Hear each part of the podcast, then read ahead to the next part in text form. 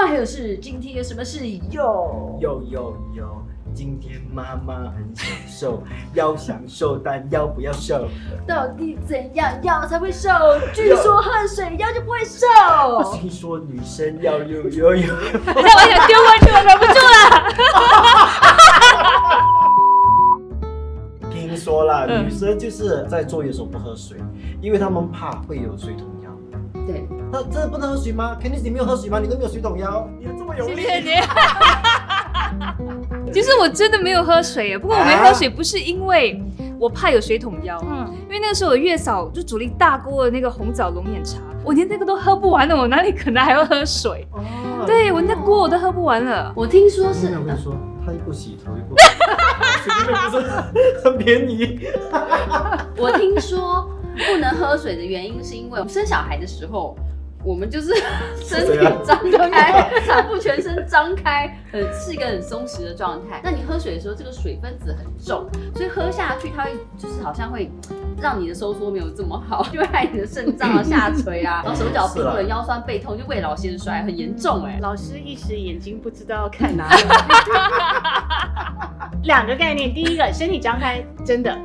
因为你想，我们的骨盆必须要扩张，我们肌肉必须要松弛，对然后在体型上来讲、架构上来讲，我们的确是会被经过这个拉扯的过程，所以之后的修复才这么重要。第二，这跟喝水有没有什么关系呢？其实，在我们的认知上来讲，其实是没有的。为什么呢？水分在产后修复是非常重要的一个环节。对，妈妈要制造母奶，对，然后你在生产过后也需要大量的修复修养，在这个调节的过程中，水分对身体是非常非常重要。是所以在过去不断的有各式各样的养生茶、产后孕妇喝的茶，或者汤汤水水的各式各样的东西，所以补充水分这个概念是非常非常重要的。但是为什么不可以喝水？为什么一定要就是加了一个红枣去煮？然后或是有些是米酒水、米酒、纯米酒酒可以喝酒，煮酒到那个酒挥发。可是后来也也有就是呃研究证实说，你就算挥发，里面还是有酒精的成分。对对，所以对你那个母奶制造出来对小孩不好了。所以我为什么不可以喝纯水？在我们的研究里面啊，我们是觉得，因为在过去很其实可能很多没有很干净的水源，可能在乡下、在农村或者在大水对井水，所以这都不是很干净的水源。可是如果是煮茶、煮汤，是经过烹煮的这个过程，那茶叶或者草药、中药、食材里面都有它一定的营养成分，所以他们把水用成汤汤水水的成分也好，补品的颜色也好，草药茶、花草茶都好，这都是在给妈妈进补的同时，也补充了水分，所以是这个概念。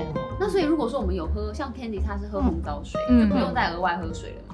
是一样的东西吗？所以等于是看你自己身体的需要。今天如果你真的喝了很多很多的红枣水或红枣茶，你已经达到你今天身体水分所需，你就不需要再额外喝水。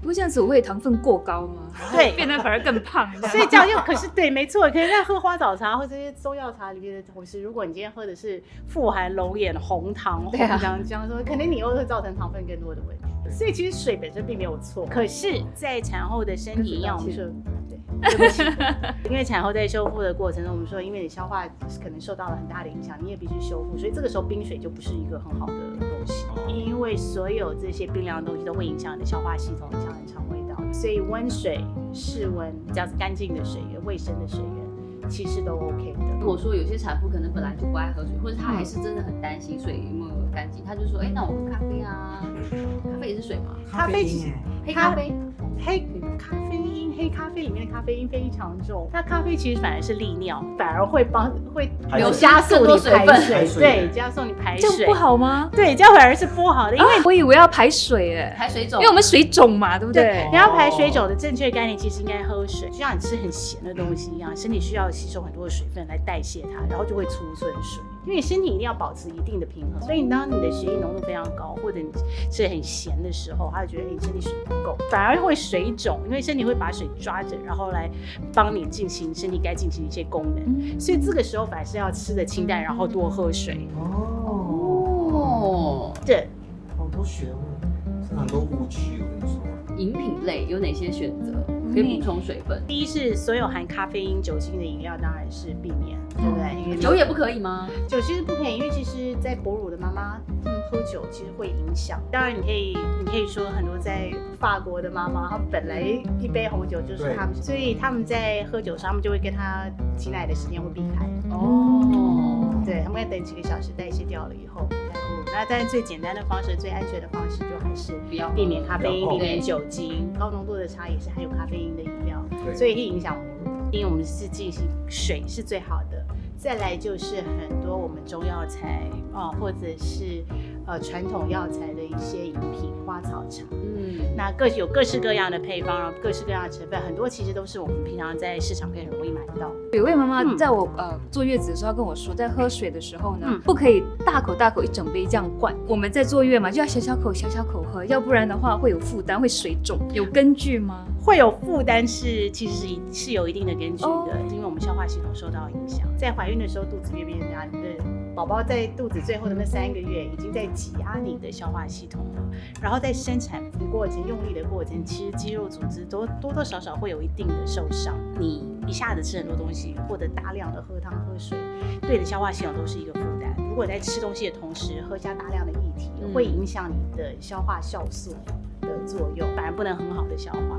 所以其实是因为这个原因，不要给消化系统造成太大的负担，才建议你，哎，可能是少量多餐，或者是一次一点一点的喝。